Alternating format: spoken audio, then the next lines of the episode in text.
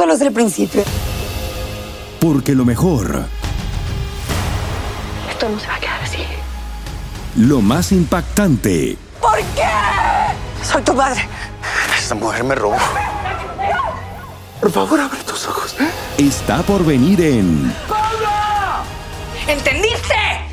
Tu vida es mi vida. De lunes a viernes a las 8 por Univisión. Y eso sí que amerita un brindis, ¿no crees? Hoy en Buenos Días América conversamos con Eduardo Lindo Collantes, periodista independiente en Perú, a propósito de que en menos de tres meses se vienen otras elecciones presidenciales en este país. Andreina Pradas, quien es máster en desarrollo organizacional con más de 20 años de experiencia en el área de recursos humanos, actualmente conocida como la embajadora de la felicidad, nos viene a responder la pregunta ¿por qué la felicidad en el trabajo es importante ahora más que nunca? Carlos Vecchio, embajador de Venezuela en Estados Unidos para el gobierno de Juan Guaidó, expectativas del gobierno de Guaidó frente a la presidencia de Joe Biden. Michael Silva, portavoz del Departamento de Aduanas y Protección de Fronteras. ¿Qué es lo que necesitamos saber antes de viajar? Ya tenemos en la línea telefónica a Eduardo Lindo Collantes, periodista independiente en Perú. Nos viene a acompañar porque mmm, sabemos que nuestro querido Perú eh, se ha sumergido en una constante crisis política que ha tenido cuatro jefes de Estado en menos de tres años. Y el pasado fin de semana se reveló el resultado de una encuesta a propósito de las próximas elecciones presidenciales. Muy buenos días, Eduardo. ¿Cómo te va? Andreina, muy buenos días. Aquí en Lima, Perú, realmente y en todo el territorio nacional, con gran expectativa respecto de las elecciones generales para elegir a nuestras nuevas autoridades el próximo 11 de abril. No queda mm, poco menos de tres meses para una campaña totalmente atípica donde los candidatos, que son en número de 23, podrían ser algunos menos de pronto, porque todavía están en proceso de depuración algunas listas ante el Jurado Nacional de Elecciones, bueno, ellos están básicamente realizando campañas a través de redes sociales y los medios de comunicación. Es muy escasa la presencia de ellos en sus desplazamientos públicos, como se conoce, por los efectos de la pandemia que ha limitado el desplazamiento eh, personal de los candidatos presidenciales. Eduardo, tengo entendido que el resultado de esa encuesta que revelaron el pasado domingo dan como líder eh, a un ex arquero eh, de fútbol e inclusive un hombre que llegó a la selección en su momento y que tiene 38 años de edad. Cuéntanos un poquito. Efectivamente, se trata de Harold Forsyth, un eh, deportista de uno de los clubes más eh, populares aquí en el Perú, el Club Alianza Lima, en su mejor momento. Él vistió también los colores de la selección peruana y de este popular club. Bueno, él anteriormente ha renunciado a la alcaldía del Distrito Populoso de la Victoria, aquí de nuestra ciudad capital, para postularse con el grupo político Victoria Nacional. Es quien ha venido encabezando desde el pasado mes de noviembre las encuestas, incluso mucho antes de haber eh, él postulado formalmente. Ya como alcalde, los sondeos de opinión le daban una eh, ventaja respecto de los potenciales aspirantes. Es él quien está liderando las encuestas, ha bajado un punto de 18 a 17 respecto del mes anterior, pero se mantiene aún en una constante que lo privilegia con el respaldo eh, ciudadano. Sin embargo, también hay otros que están, por ejemplo, eh, siguiéndole eh, no tan de cerca, porque prácticamente Harold Forsyth triplica en algunos casos a muchos candidatos, ¿no? Quien decide y de cerca, por ejemplo, en el segundo lugar es Keiko eh, Fujimori, la hija de Alberto Fujimori, el exmandatario peruano de la década de los 90, con un 8%. Igualmente también tenemos, por ejemplo, un Estamos hablando de que Keiko, perdóname Eduardo, ¿este es su, qué, su tercer intento? Efectivamente, es el tercer intento de Keiko eh, Fujimori, quien tiene unas restricciones para su desplazamiento. Ella está con unas restricciones producto de un proceso por eh, presunto ingreso indebido a una campaña eh, anterior que habría provenido de productos de Odebrecht, ¿no? De este caso Lavajato. Esto todavía está en el Poder Judicial, está en un proceso a nivel de Fiscalía y la Fiscalía pidió algunas restricciones. Sin embargo, el Tribunal Constitucional dispuso que ella debe estar en su domicilio. Tiene eh, restricciones para su desplazamiento, tiene cada vez que ella va a provincia, al interior del país, tiene que solicitar el permiso respectivo al juez para poder eh, desplazarse. Bajo estas características es que ella está realizando su eh, campaña electoral. Y así como le decía, por ejemplo, luego viene el grupo de Verónica Mendoza, candidata de la izquierda, también el señor Julio Guzmán, muy cercano en su momento al presidente Martín Vizcarra a través de su grupo parlamentario, incluso el señor presidente del Perú, eh, Francisco Sagasti, iba como integrante de su fórmula presidencial, pero tuvo que renunciar toda vez que está, está ejerciendo la primera magistratura. Más atrás viene un ex militar, señor Urresti, también el señor Acuña Peralta, que es un empresario prominente aquí en el Perú en el ámbito educativo, que tiene un 4%, y precisamente está aún pendiente que el Jurado Nacional de Elecciones en estos días pueda eh, resolver si se mantiene o no su candidatura que ha sido eh, objeto de un cuestionamiento por eh, una inscripción aparentemente mal no registrada de una propiedad. Es en estas circunstancias que cerca o más de 25 millones de peruanos nos aprestamos pues a elegir a nuestras nuevas autoridades en medio de esta pandemia y de una crisis política que incluso estuvo de por medio la vacancia del presidente Martín Vizcarra quien también está postulando a un cargo de representación en el Congreso de la República por la agrupación de Somos Perú, que lidera Daniel Salaverri, quien en su momento, el pasado periodo legislativo, él eh, fue el presidente del Congreso de la República. De esta manera... Me llamó, me llamó poderosamente la atención, Eduardo, disculpa que te interrumpa, que esta mm, eh, encuesta que hicieron y que se reveló el pasado fin de semana decía que uno de cada cuatro peruanos no sabe por quién votar eh, o afirma que, no apoyará a ninguno de los que se han postulado. Y, y claro, en este momento, pues haciendo la reflexión, es que el, el, la presidencia de Perú se ha visto tan empañada. Recordemos que la justicia peruana investiga por corrupción a tres expresidentes que gobernaron el país en las últimas dos décadas y un cuarto exmandatario, Alan García, que se suicidó en el 2019 antes de ser apresado en medio de una investigación. Y esto creo que eh, queda eh, en, una, en un profundo dolor y, quizás desesperanza para un, pueblo peruano que no ve en sus líderes alguien en quien confiar, ¿no? Bueno, realmente el tema clave y fundamental aquí en las elecciones es la confianza. El Perú está inmerso en grandes problemas producto de la recesión económica. Cerca de 7 millones de peruanos perdieron su empleo en el último año 2020, producto de la pandemia del COVID-19. De manera que este es uno de los grandes temas que predomina aquí en el escenario conjuntamente con la lucha contra el COVID, que también nos ha llevado a un plano eh, tan delicado que ya no tenemos camas UCI aquí para atender a los pacientes. Estamos a niveles de abril del año 2020, donde realmente eh, tuvimos serios problemas y con un elevado índice de eh, víctimas fatales. esto es lo que viene ocurriendo aquí en el Perú. El tema de la confianza, como señalaba, es muy importante. Hay 10 candidatos que básicamente se han despuntado, digamos, del otro grupo de los 23 hay algunos, y hablamos de gente o de candidatos que tienen de 4 a 17%, el que más. En estos momentos, por ejemplo, en otras elecciones, ya más de un candidato había pasado el 20%. Esto es algo que no está ocurriendo en estos momentos y es lo que está llamando la atención, el desánimo, el desinterés un poco y la poca, eh, poco conocimiento que tienen los ciudadanos de las propuestas electorales, sobre todo por las limitaciones en el tema de la comunicación. Recién estamos ingresando, todavía, eh, como te señalaba inicialmente, algunos candidatos están todavía sujetos a si eh, una decisión del Jurado Nacional de Elecciones determina o no su continuidad en, la carrera electoral, de manera que la exposición de los planes de gobierno de los candidatos todavía no es conocido, no se ha dado ningún debate, por cierto, y tenemos 23 aspirantes a la presidencia de la República, lo cual también hace avisorar de que tendremos dificultades incluso para tener un Congreso eh, con alguna mayoría que pueda tener algún respaldo hacia el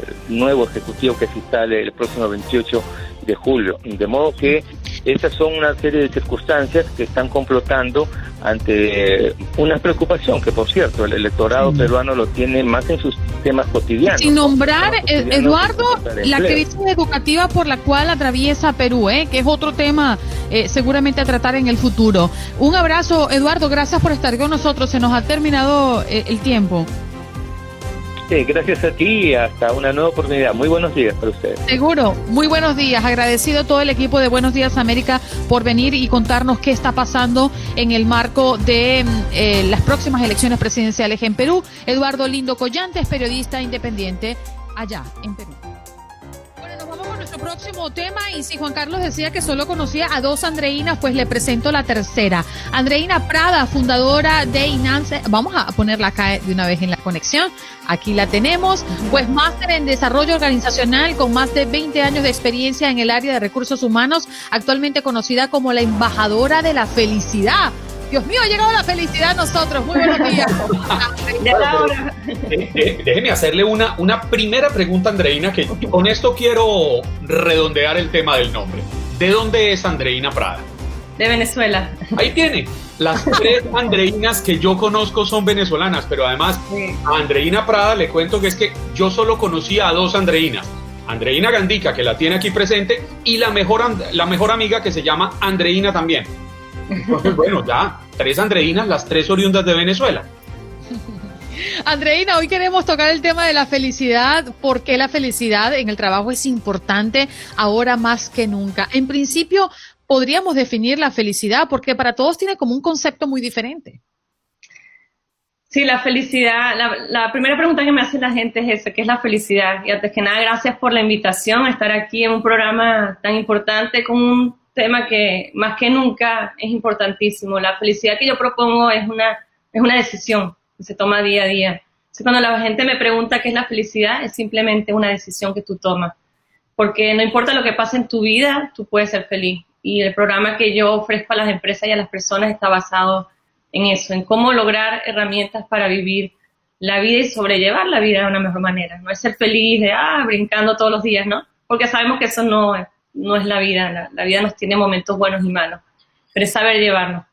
Sabe, Andreina, que yo siempre he repetido aquí en el programa que las cosas en la vida dependen en una muy buena medida de la manera en que usted las mire, como usted las reciba. Le pongo un ejemplo.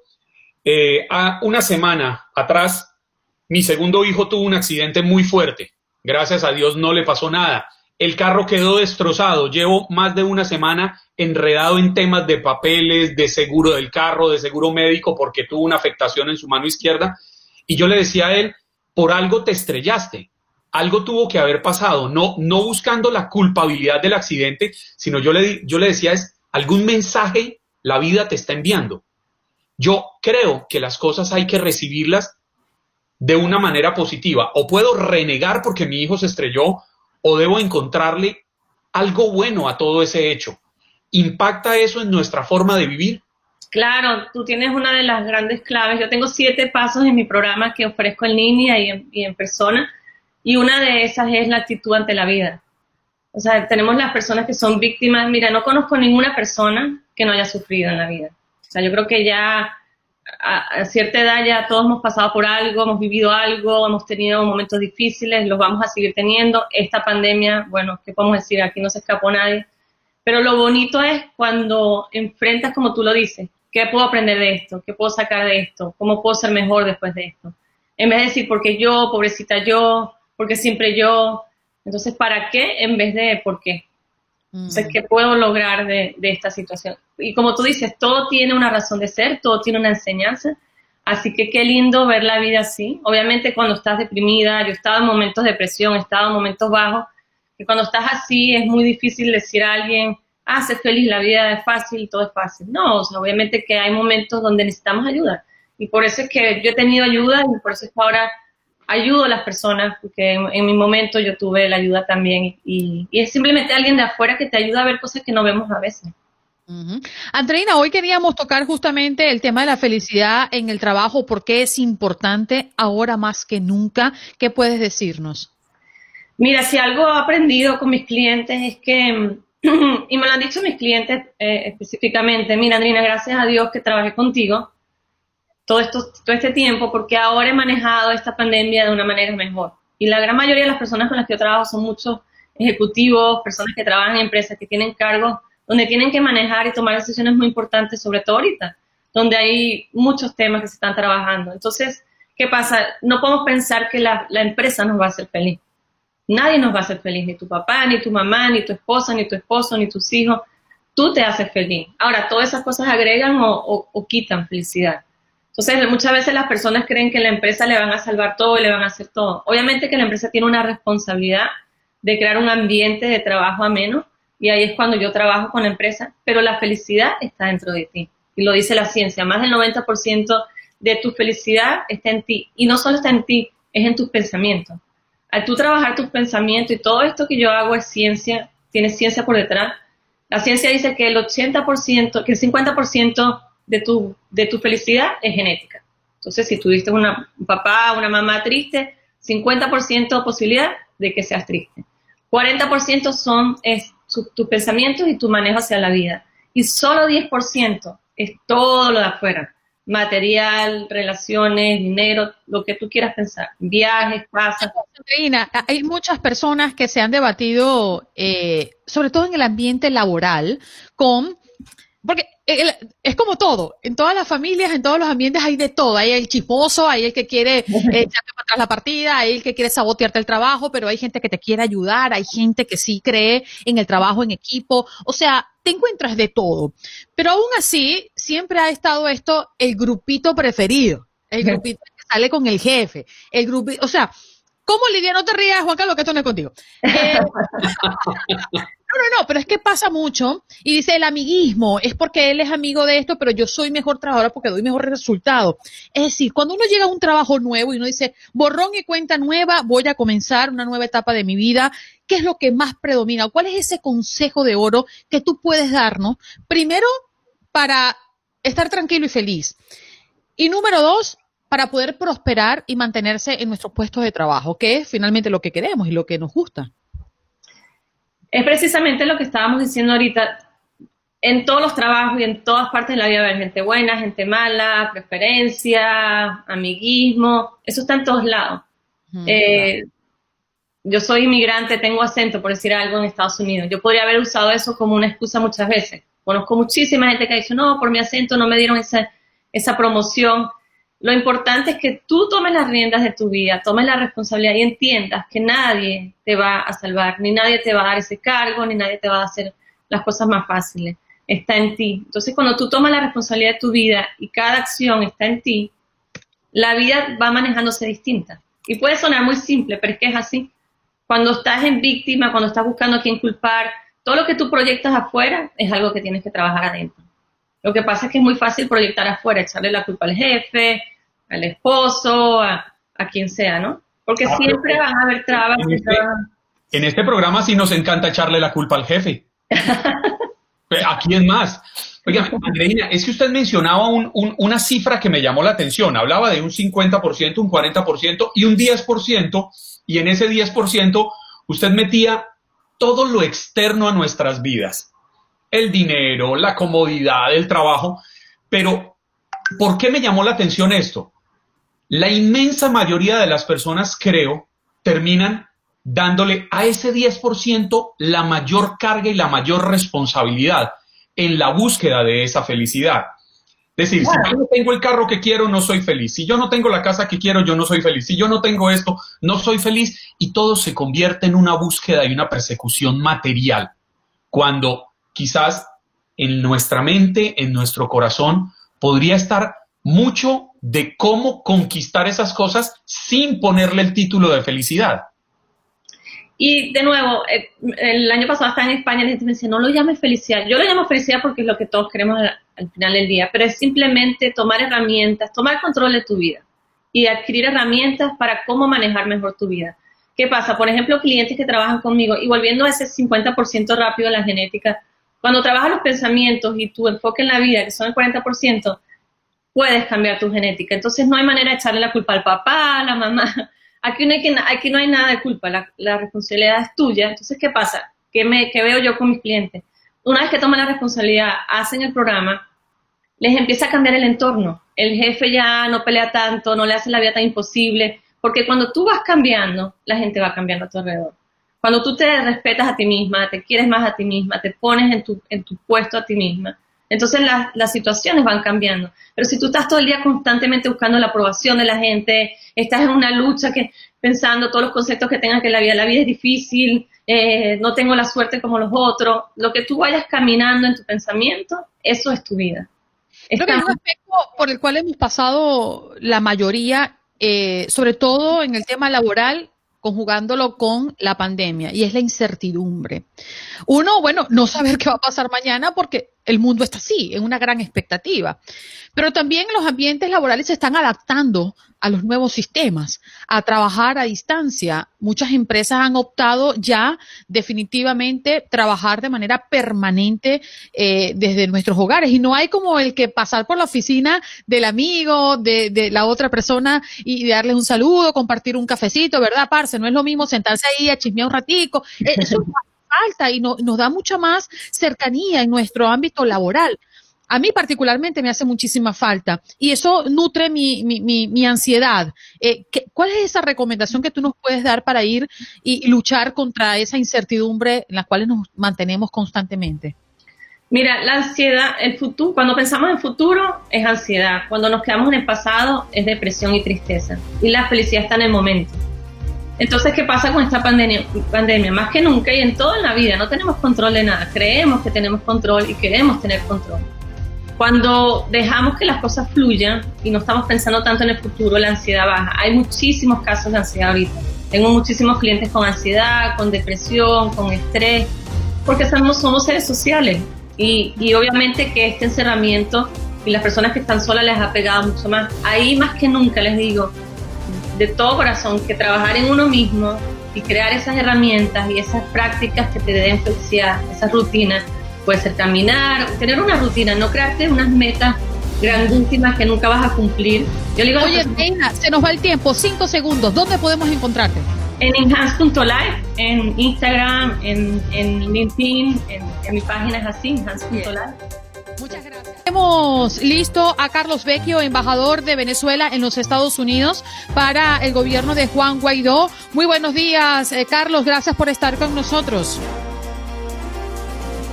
A ver, vamos a ver si lo escuchamos ahora, si creo. Buenos días, Carlos, ¿nos escuchas?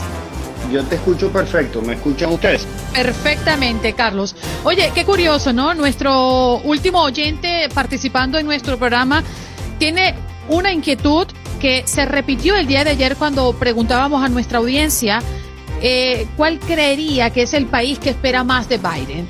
Y muchas personas, incluyendo personas que no son venezolanas, hablaban de lo que podría estar viviendo Venezuela en cuanto a apoyo en el nuevo, eh, con el nuevo mandato del nuevo presidente Joe Biden.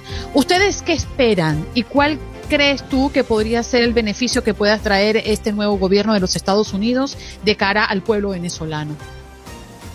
A ver, Andreina, desde que asumimos esta posición en el año 2019, hemos empujado eh, la causa de Venezuela para que sea apoyada de manera bipartidista. Eh, y no solo por los partidos, sino por las instituciones, el Poder Ejecutivo, con la Administración, el Congreso de los Estados Unidos, eh, porque es la mejor manera de ayudar a Venezuela, que todos apoyen nuestra causa. Eh, y así lo hemos mantenido desde el año 2019. Eh, y es la mejor ayuda que se le puede dar al pueblo, que exista una, una visión de Estado hacia la crisis que tiene que Venezuela, que es la peor crisis en este momento que, que afecta a la región. yo te diría que hay cuatro puntos que son centrales, que yo reúno de ese consenso y que no veo ningún elemento para que lo pueda cambiar la administración. Biden puede ajustar las tácticas, si se quiere, de las medidas que pueda hacer para lograr eso. Pero los cuatro puntos yo te los resumiría de la siguiente manera. El primero, eh, considerar a Maduro un dictador y condenar las violaciones de los derechos humanos. Eh, eso incluso en su última aparición en Florida, el, el presidente Biden, quien asume mañana, fue muy claro en eso. Segundo punto, que eh, la solución de Venezuela pasa por una transición hacia la democracia que nos lleve a elecciones presidenciales. Siento que esto es otro punto de consenso estratégico, incluso que va mucho más allá de Estados Unidos, sino que suma al Grupo de Lima, a Canadá, a la Unión Europea. Tercer punto esencial en esta, eh, en esta visión estratégica, eh, la importancia de mantener la ayuda humanitaria eh, manejado con las organizaciones internacionales y los países receptores cuando se trate de apoyo venezolanos afuera. Debo hacer un paréntesis aquí, Andrea, que ninguna ayuda humanitaria es manejada por nosotros. Toda la ayuda humanitaria que viene de los Estados Unidos es manejada directamente por los Estados Unidos a través de las agencias internacionales y con los países receptores. Por ejemplo, si ayuda a Colombia, es ah, eh, manejada con el gobierno de Colombia o de Perú o de Ecuador. Y el último eh, punto de consenso que yo siento es la, eh, lo que se denomina el TPS o el alivio migratorio a los venezolanos acá. Creo que eso es importante. El presidente Biden se ha comprometido en eso. Siento que hay que procurar que, que ocurra en los primeros 100 días de gobierno del presidente Biden, ya que esto le daría estatus legal a los venezolanos acá, le permitiría trabajar y ninguno se ha deportado. Y en el marco de la pandemia. Pero es que creo que es la pregunta recurrente. Me hablas de una estrategia. Entiendo perfectamente que debe funcionar bajo una estrategia, pero me hablas de muchos años atrás y me hablas de lo que pudiese estar esperando de Joe Biden. ¿Por qué no se ha logrado mejoras para el pueblo venezolano, sabiendo que Venezuela se deteriora al pasar de los años y cada vez está peor? ¿La estrategia no ha funcionado o es que sencillamente no ha existido tiempo suficiente y tenemos que esperar 20 años más a ver si la estrategia funciona? ¿Cuál es tu percepción? No, yo, yo, yo, yo te diría, yo te diría, como todo en política, la política es dinámica, eh, no es estática, se mueve. Yo creo que más bien desnuda la complejidad que tiene el tema de Venezuela, donde eh, quizás, por ejemplo, te voy a poner elementos fundamentales. Eh, compartir la verdadera naturaleza criminal del régimen creo que fue subestimada y eso te lleva a un conjunto de decisiones totalmente distintas a la que se hacía en el pasado. Segundo punto que para mí es fundamental, nosotros no solo estamos enfrentando a Maduro o el presidente Guaidó no está enfrentando solo a Maduro, está enfrentando el ELN, a la FARC, está enfrentando a Cuba, a Irán, a Rusia, a China.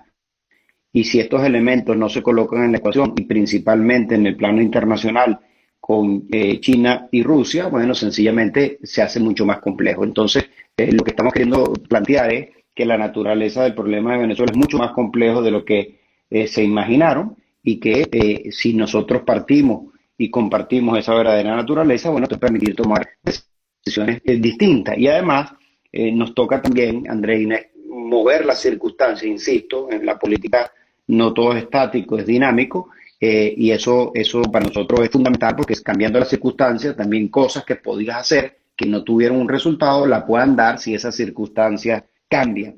Eh, y yo agrego algo más. Eh, a veces vemos un solo lado de la moneda, pero tenemos que ver el otro. el presidente Biden hace cuatro años fue vicepresidente.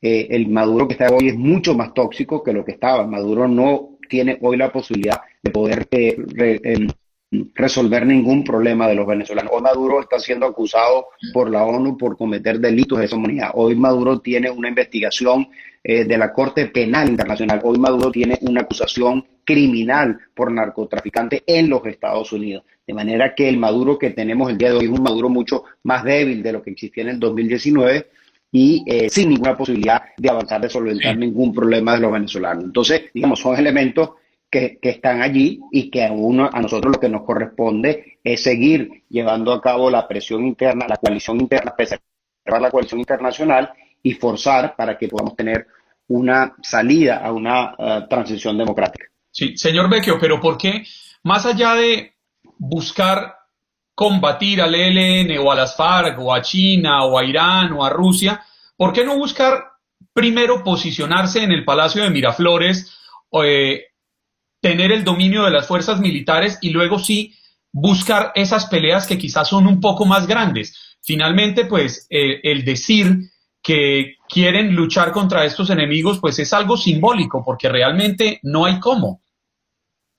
No, Juan Carlos, que, a ver, eso es la complejidad que tiene el tema de Venezuela. Para que tú puedas plantear lo que tú dices, controlar el Palacio de Miraflores, el tener el respaldo militar, no es una sola arista, son varias aristas. Cuando yo, yo menciono estos elementos, yo no estoy diciendo que los tienes que ir a combatir, directamente cada uno de ellos. Lo que estoy diciendo es que eso forma parte de la complejidad a la que te estás enfrentando para poder procurar una transición en Venezuela. Te voy a dar un ejemplo.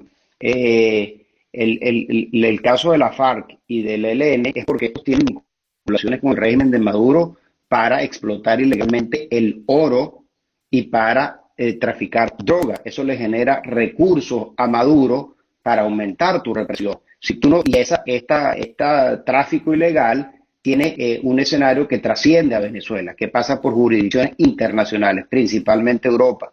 Y si tú no tienes acciones desde el mundo libre para frenar esas actividades ilícitas, bueno, entonces tú, eh, Maduro va a tener, va a tener más recursos para seguir reprimiendo. Entonces, si no tomas esto en la ecuación, bueno, sencillamente te va a ser más difícil esa transición que tú planteas. Cuando yo hablo de China y Rusia, estoy hablando que están dándole el endamiaje para que pueda mantener su estructura de represión y mantener su cleptocracia. Entonces, si tú internacionalmente, China y Rusia no entienden que Latinoamérica y la región quieren ir hacia una transición que es lo mejor para la región y esa fuerza multilateral ejercerla con ellos, entonces, bueno, te va a ser mucho más complejo esa transición. Entonces, yo lo que, lo que dije es que hay, el caso de Venezuela es complejo por estos elementos que estoy mencionando y que si no son puestos todos en la mesa, pues difícilmente vamos a, procurar nosotros una transición. Y creo que parte del error, y es lo que digo, es que subestimamos la naturaleza del régimen y los apoyos que se tienen. Entonces, bueno, eso es, eso, eso es el juego geopolítico también donde entra Venezuela. Y Carlos, por eso que las son totalmente distintas pero al aire te quiero consultar. ¿Tú podrías quedarte con nosotros para entrar en el próximo bloque? ¿Cuántos minutos? Eh, en cinco minutos volvemos. ¿Y, el bloque dura? No, podríamos hablar cinco minutos más. Sí, no más de cinco, porque es que tengo otro, no te reunión. Me salí la Volvemos contigo, volvemos contigo y hablamos cinco minutos, te lo prometo. Ya regresamos con Buenos Días América. Ok, gracias. Gracias a ti. Carlos Vecchio, embajador de Venezuela en Estados Unidos para el gobierno de Juan Guaidó, nos acompaña. Familia querida de Univisión, aquí Lucero para decirles que no se pueden perder el gallo de oro. Lunes a viernes a las 9 por Univisión. No existe una mejor forma de arrancar tu día que Buenos Días América. Porque aquí valoramos tu opinión, te contamos la noticia y analizamos junto a los expertos. Reímos o lloramos a tu lado porque somos una gran familia. Andreina Gandica y Juan Carlos Aguiar te acompañan con ese estilo único. Estamos al aire, en vivo y a tu lado. Somos Buenos Días América. Se lo prometimos en el corte anterior. Continuamos conversando con Carlos Vecchio, embajador de Venezuela en Estados Unidos por Guaidó. Em, Carlos, mañana será la juramentación, la inauguración, como le llaman en este país, para el nuevo em, siglo mandatorio de presidente para Joe Biden. ¿Vas a asistir? ¿Cuál es la expectativa? Sí, eh, el día de mañana estaremos en la inauguración en la toma de posesión pues, del presidente Biden, eh, a todos los invitados, eh, el día de ayer nos, eh, nos obligaron, pues es parte de los requisitos, una prueba de COVID. Esa prueba de COVID estuvimos el día de ayer en, en las áreas del Pentágono donde fue llevado a cabo, donde fue llevado a cabo el operativo. Ya nos hicieron la prueba de COVID. El día de hoy tenemos los resultados y una vez con eso estaremos mañana en la toma de posesión. Eh, te digo que las medidas de seguridad aquí, Andreina, son extremas. Eh, nunca había visto la ciudad de Washington la manera como la estamos viendo ahora. Si te aproximas hacia todo el área del Capitolio eh, y el centro de la ciudad, todo eso está tomado militarmente, calles cerradas, negocios cerrados, donde no se permite el acceso por ninguna vía y indudablemente todo esto forma parte de, de lo que se va, eh, se va a dar mañana. A partir del día de hoy, después de las 5 de la tarde, eh, va a haber un toque de queda en la ciudad. Es decir, no se puede salir. Lo que se está tratando es de minimizar cualquier manifestación o acto público eh, de, que ponga en riesgo el, acto de mañana.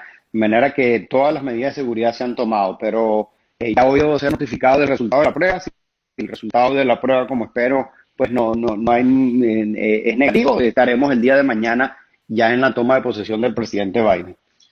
Señor Vecchio, yo, yo quisiera hacerle una pregunta. Recuerdo una entrevista que José Vicente Rangel le dio a la revista Semana en el año 2002 y sus palabras casi textuales eran, yo, puede que nosotros seamos malos, pero la oposición es peor, refiriéndose a la oposición de aquel entonces.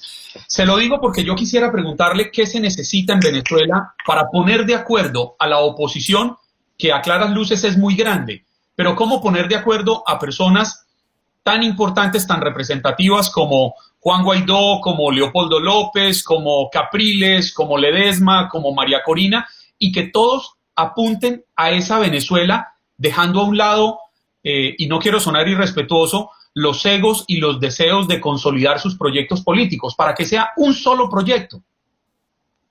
Sí, no, yo, yo comparto, Juan Carlos, contigo de la necesidad de preservar la unidad como un espacio para confrontar una dictadura. Yo creo que no, no, no existe, por lo menos para mí, nada que pueda estar por encima del dolor de nuestro pueblo. Y eso nos requiere a nosotros unidos. Yo, yo debo decir que, que la unificación que ha logrado el gobierno interino eh, ha permitido tener, eh, digamos, sino toda la unidad, la unidad más importante y que agrupa las distintas fuerzas políticas dentro de Venezuela. Recuerda que, que la Asamblea Nacional, que nosotros ganamos en el 2015, eh, reúne pues las dos terceras partes en, en respaldo a, a, a, lo que nosotros representamos, en apoyo al presidente Guaidó, y ahí está la unidad. Y, yo siento también, como tú muy bien lo dices, para mí el principal, digamos, articulador de esa unidad tiene que ser el, el presidente Guaidó. El presidente Guaidó ha hecho los esfuerzos de reunirse directamente con los actores que tú has mencionado, particularmente con Enrique Capriles y eh, con María Corina.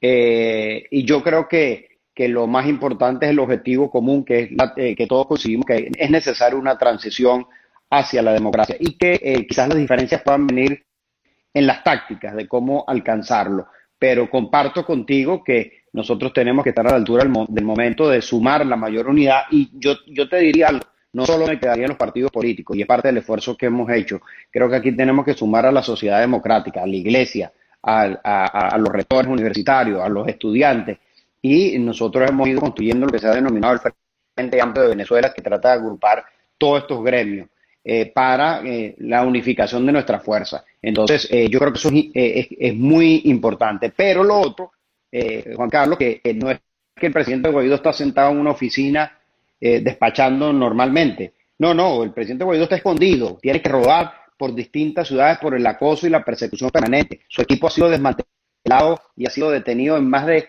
tres eh, oportunidades. Eh, hemos sido el parlamento más perseguido de todo el mundo. Eh, el, informe de la ONU que habla del delito de lesa humanidad dice que la política de Estado de Maduro es eliminar a la oposición o a la disidencia. Nosotros tenemos amigos hoy presos torturados, tenemos amigos que han sido asesinados. Entonces, lo que te quiero decir es que estamos enfrentando también a, una, a unas personas que no tienen escrúpulos eh, de, para mantenerse en el poder y si tienen que asesinar, asesinan. De manera que la articulación nuestra es muy compleja porque todos estamos bajo persecución o están presos o están en clandestinidad o están en el exilio. Y eso ha sido una forma, eh, insisto, una política de Estado y que por eso Maduro es acusado en la Corte Penal Internacional y también en la ONU por cometer delitos de lesa humanidad. Entonces, de manera que también hay una situación delicada para que nosotros podamos articular fuerza cuando tú tienes a alguien que lo que está buscando es eliminarte. Cuando te digo eliminarte, no solo me refiero políticamente, sino también físicamente. Sí, señor, tres metros bajo tierra, como decimos nosotros en Venezuela. Y una prueba de ello es lo que vimos exactamente la semana pasada, si mal no recuerdo. Se cumplieron tres años del asesinato de Oscar Pérez, que no podemos olvidarlo. Todo el mundo lo vio, prácticamente fue en vivo. Lo acribillaron. Y ahí. Bueno, fíjate, Andreina, fíjate un poco lo que ha ocurrido estos primeros 15 días. O sea, por ejemplo, ustedes que están aquí en una radio, en Venezuela, Juan Guaidó no sale en televisión ni en radio. El, el, el, no, ningún, ningún, unas personas como ustedes, por ejemplo, no pudieran pronunciar la palabra Juan Guaidó. No se les permite.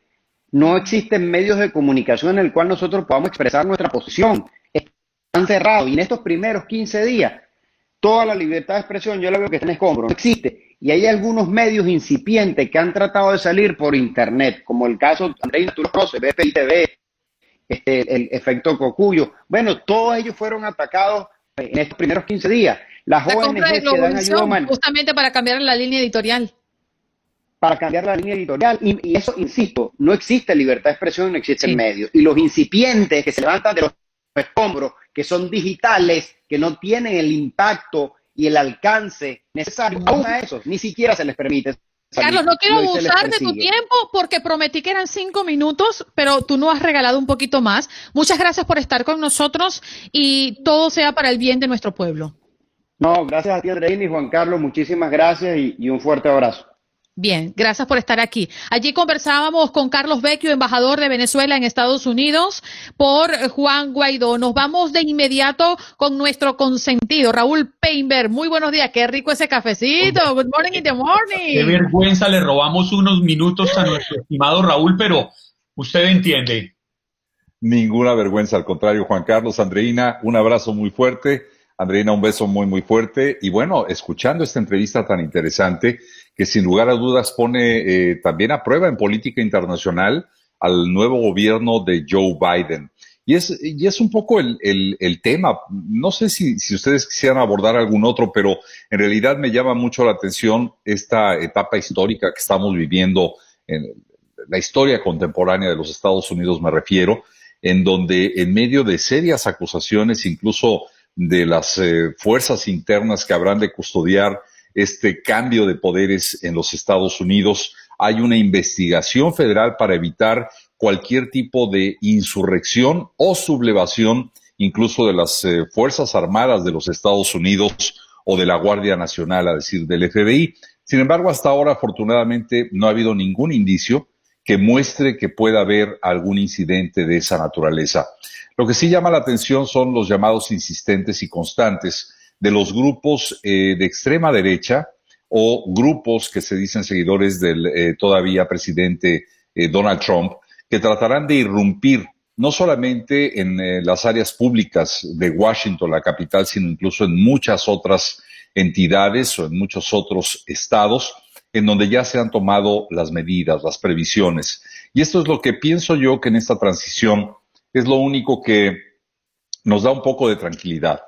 Uno, el apelar a la prudencia del ciudadano americano que con eh, ejemplar eh, civismo eh, fue parte de un proceso electoral histórico, como lo hemos señalado. Pero por otro también el hecho de que las fuerzas de inteligencia, las fuerzas de investigación en este país han tratado de agotar cualquier recurso que pueda poner en riesgo la toma de protesta del nuevo presidente de los Estados Unidos. Y esto nos habla naturalmente de, cómo este proceso ha venido eh, cambiando no solamente el ánimo y marcando aún más las diferencias y el temor de muchos norteamericanos con respecto a sus inclinaciones políticas, sino eh, a darnos cuenta de que hay instituciones que son las obligadas a garantizar este proceso que habremos de vivir de manera importante todos los norteamericanos el día eh, de mañana. Creo yo que será una prueba muy importante, repito, como lo dijimos hace dos semanas, tal vez la prueba más importante para la democracia de este país. Y esa historia, que lo será y así quedará eh, naturalmente constatada, eh, habremos de verla el día de mañana en una jornada que se antoja, desde mi punto de vista, única y especial por las condiciones de país que hoy tenemos incluida la pandemia, por supuesto. Oye, Raúl, un poquito más temprano estaba un poco describiendo lo que ocurre más allá de ese acto del que estás eh, hablando, la inauguración oficial. Algunos em, protocolos que no son obligatorios, pero han sido tradicional, como por ejemplo la acción de la primera dama que ofrece a la esposa del nuevo mandatario eh, ese tour que todo el mundo le, genera curiosidad, ¿no? Por, los pisos de la Casa Blanca, que no se va a, dar tampoco, al menos lo que tenemos eh, previsto y lo que presumimos. Eh, ¿Qué tanto daño hace la pérdida de este tipo de tradiciones para este país maravilloso? Yo creo que, yo creo que ninguna cuando se apela a la verdad, a la transparencia. Y aquí nada puede ser tan claro, Andreina, desde mi punto de vista, no sé si tú lo compartes, que el hecho de que son dos familias enfrentadas por la actividad política, cada una en diferente partido, pero en donde ha habido incluso agresiones de tipo personal. Yo recuerdo en esos debates al presidente Donald Trump cuestionar eh, la, la, integridad o la salud con respecto a las adicciones del hijo del ahora presidente electo Joe Biden. ¿Qué imagen nos podemos llevar el ver a una eh, primera dama haciéndole el recorrido a la nueva primera dama por la casa, por lo que representa en muchos sentidos la intimidad y la instalación no solo del poder, sino de la vida eh, de estas familias que, que les toca gobernar.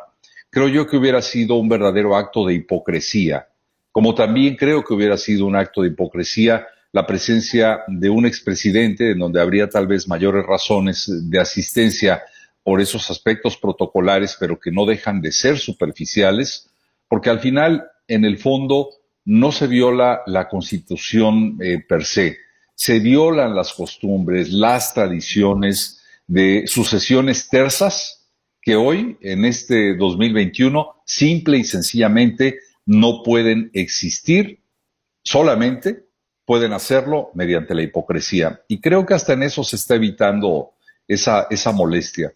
Como lo decíamos eh, la semana pasada, yo no me puedo imaginar al presidente Joe Biden recibiendo el poder de Donald Trump. Sé que no hay una aceptación implícita triunfo electoral, sé que no hay un reconocimiento implícito al proceso electoral, sé que hay un choque de personalidades y yo creo que ambos se ahorran un mal rato y les permite ser más conscientes de la esencia de este tipo de eventos, que es el tomar la responsabilidad y el futuro de un país que lo necesita en todos sentidos. Bueno, y si hay alguien que seguramente conoce los rincones de la Casa Blanca es Joe Biden y su esposa, la señora Jill Biden, no, no debe haber nada oculto para ellos allí. Excepto la decoración, yo creo que no. Es diferente, ¿no? Ella va a llegar a cambiar unas cositas, decir, mire, quiten esto, organicen, y, y yo creo que debe tener perfectamente claro. Además, el carisma de la próxima primera dama de los Estados Unidos a mí me encanta. Recuerdo en alguna oportunidad eh, una explicación que daba Joe Biden de su esposa, la señora Jill, y él decía, miren, piensen en la profesora que ustedes tuvieron en la escuela, en el colegio, esa profesora que más quisieron, la más cariñosa, la más entregada, esa va a ser la primera dama de los Estados Unidos. Y ¿quién no tiene buenos recuerdos de una gran profesora en la escuela, Raúl? Definitivamente definitivamente. Y, fíjate que son los contrastes, ¿no? Eh, como dicen, eh, cada maestrito con su librito. Y en este caso no cabe duda que cada presidente y cada eh, familia presidencial trae, bueno, pues al escenario público de este país cosas diferentes. el presidente Trump lo hizo a su manera, como lo hizo en su momento, pues John F. Kennedy. Cada uno va, va aportando estos elementos. Ahora, y seguramente ya será de, público, pero habrá que conocer también en otro, en otro ámbito, por ejemplo, a la mascota presidencial, habrá que ver eh, quiénes habrán de acompañar en esta Casa Blanca en términos de familia al presidente y a su esposa, en fin, son entornos que se van develando, que se van descubriendo conforme pasan las horas y que bueno, pues mañana habremos de conocer al 100%. Seguramente. Raúl, muchísimas gracias eh, por venir a esta tu casa. Y el próximo, ¿qué? Hoy estamos a martes, el próximo jueves lo volvemos a hacer. Yo me perdí. que, se queden los comerciales, que se queden. Lo despedimos al aire y continúa con nosotros en el Facebook Live. Ya regresamos. Bien, esto es Buenos Días América de costa a costa y nos vamos de inmediato a conversar con Michael Silva, portavoz del Departamento de Aduanas y Protección de Fronteras, porque evidentemente la dinámica de viajar, pues ha cambiado con la llegada del COVID. Y seguramente usted, al igual que yo, no toma un avión, por ejemplo, desde hace ya un año, porque no nos sentimos seguros, porque no nos hemos visto en la necesidad, por cualquier razón pero ya no son las mismas condiciones que nos establecen para tomar un avión antes y después de la pandemia, o durante la pandemia, quise decir. Muy buenos días, señor Silva, gracias por estar con nosotros. Muy buenos días y gracias por la invitación y compartir con ustedes. Oye, usted que es conocedor de lo que está pasando allí eh, en las fronteras y también en los puntos, eh, en los aeropuertos, ¿qué es lo que ha cambiado? ¿Qué ha sido lo más radical y que la audiencia tiene que tomar en cuenta a la hora de viajar? Bueno, lo más evidente o lo más eh, que, va a salir el 26 de enero es que el centro de enfermedades va a requerir que todo pasajero que esté llegando por avión eh, tenga un examen del COVID 72 horas antes de abordar su vuelo. Pero eso es algo que quiero aclarar que es entre el centro de enfermedades y las líneas aéreas. La misión de CBP o la aduana y protección fronteriza es facilitar los viajes mientras mantener los, los eh, niveles de seguridad más altos antes del COVID, los oficiales de CBP procesaron a más de un millón de viajeros que estaban llegando a los aeropuertos, puertos marítimos y pasos fronterizos. Lo más que nosotros recomendamos es planificar con anticipación y adoptar estos consejos que están en nuestra página web, que es www.cbp, c de Carlos, b de burro, p de papa, punto eh, bueno, en cosa el verano pasado, como estaba diciendo, antes del COVID, CBP procesó más de 121 millones de viajeros internacionales en todos los puertos de entrada en los Estados Unidos. Y invitamos a todos los viajeros que planifiquen con tiempo, verifiquen los documentos de viaje, no esperen hasta el viaje. La mayoría de los países eh, requieren seis meses o más de, de validez en el pasaporte. Ahora con el COVID es muy importante que se esté viajando internacionalmente se comunique con el consulado del país a cual viaja para ver, verificar cuáles son los requisitos sobre el COVID, porque no solamente ahora son los requisitos inmigratorios, pasaporte, documento, visa, esta, pero también los requisitos de ese país que requiere que la persona que esté viajando tenga el examen. Eh, se familiarice también con los controles automáticos de pasaporte que tenemos en, el aeropuerto. Tenemos una aplicación móvil que puede bajar en el celular y hacer el proceso. Tenemos algo que se llama llegada simplificada. Lo que quiere decir llegada simplificada es que desde que se baja del avión la persona, eh, estamos comparando el rostro eh, físico, eh, comparación facial, con las fotos que tenemos ya en nuestra base de datos. Eh, la persona puede ser que no hay, es lo que le llama seamless travel, puede llegar, ni siquiera tiene que presentar su pasaporte y automáticamente la persona es analizada, evaluada y admitida. Considere también solicitar a nuestro programa de viaje de confianza, como conocido como Global Entry, que agiliza y le da al pasajero lo que se llama ser primero en línea, eh, first in line, en inmigración y en la aduana. Muy importante también declare todos los bienes a su poder. Haga una declaración veraz de todo lo que traiga del extranjero, incluyendo los artículos libres de impuestos. Eh, muy importante también declarar alimentos. Muchos productos agrícolas pueden traer plagas y enfermedades dañinas al país que pueden dañar el sistema agrícola de los Estados Unidos. Declare obsequios. Señor Los latinos viajan mucho con obsequios la, la ignorancia no disculpa el crimen. Tienen que saber qué es lo que están trayendo y qué hay adentro de esos obsequios. ¿Me iban a hacer una pregunta? Sí, permítame interrumpirlo en ese punto específico cuando habla de los alimentos, porque usted bien sabe, y, entendiendo el, el, trabajo tan importante que hacen desde el Departamento de Aduanas y Protección de Fronteras, que es precisamente garantizar la seguridad de todas las personas que vivimos en este país, usted bien sabe que los latinos somos muy dados a traer regalitos a nuestras familias cuando venimos, pero especialmente de cosas que no se consiguen en Estados Unidos, que son muy típicas de, nuestros, de nuestras regiones de origen. ¿Qué recomendarle a los viajeros latinos que vienen? ¿Cómo es la mejor forma de traer estos alimentos que quieren traerle a la mamá, al hermano, al hijo que vive aquí en Estados Unidos? Para evitar un tropiezo en el aeropuerto que lo declaren todo. Ahora cuando me estabas eh, mencionando eso, me acordé de cuando yo era jefe de turno en Fort Lauderdale de una señora que no declaró unos alimentos que traía cuando se le hizo el análisis, el, radio X se detectó que había algo en, las maletas y resulta ser que traía tres iguanas fritas. Y cuando me pregunto que por qué traigo iguana frita cuando hay iguanas aquí en la Florida, se pausa, me mira muy seriamente y me dicen porque no saben igual.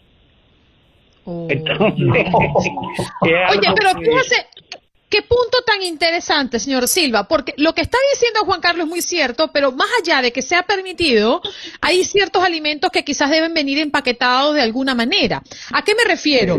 Es que el dulce de la abuela, e, el, de, lechosa, es que no lo hace más nadie en el mundo sino así y queremos trasladar eso para Estados Unidos. ¿Cómo debe venir eso que viene eh, no comprado, empaquetado en otros países, sino más bien hecho en casa? Bueno, más que todo, no puede traer tierra, no puede traer eh, el, cerdo es completamente prohibido. Eh, pero lo único es que tienen que hacer es declararlo. Nosotros queremos que se quede con los artículos. El delito o el crimen es no declarar, especialmente también no solamente alimentos.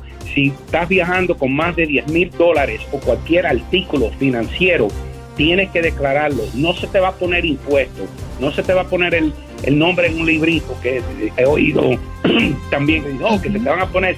No, señores, es la ley, tienen que declararlo. Y la razón, especialmente de los alimentos, es porque puede traer plagas que pueden dañar seriamente la agricultura de los Estados Unidos, especialmente también de aquí de la Florida. Mm, qué interesante, señor Silva. Por último, el dinero en efectivo. ¿Hay algún cambio? ¿Se habla de 10 mil dólares en efectivo máximo o esto ha cambiado? No, cualquier cantidad sobre 10 mil dólares tienen que declararlo. Es la ley. Ok, de acuerdo. Señor Silva, muchas gracias por estar con nosotros. ¿eh? Para mantener control, que no se le pone impuesto ni nada, es simplemente para mantener control del dinero que entra y sale. Pero el crimen es no declararlo. lo entendemos. Muchas gracias por compartir estos datos de interés para nuestra audiencia, señor Silva. Gracias. Para más información visite nuestra página web cbp.gov. Gracias por escuchar el podcast de Buenos Días América. Recordándote que en las redes sociales puedes conseguirnos en Facebook como Buenos Días AM, en Instagram Buenos Días América AM y este nuestro podcast todos los días, un podcast nuevo. Familia querida de Univisión, aquí Lucero para decirles que no se pueden perder el gallo de oro. Lunes a viernes a las 9 por Univisión.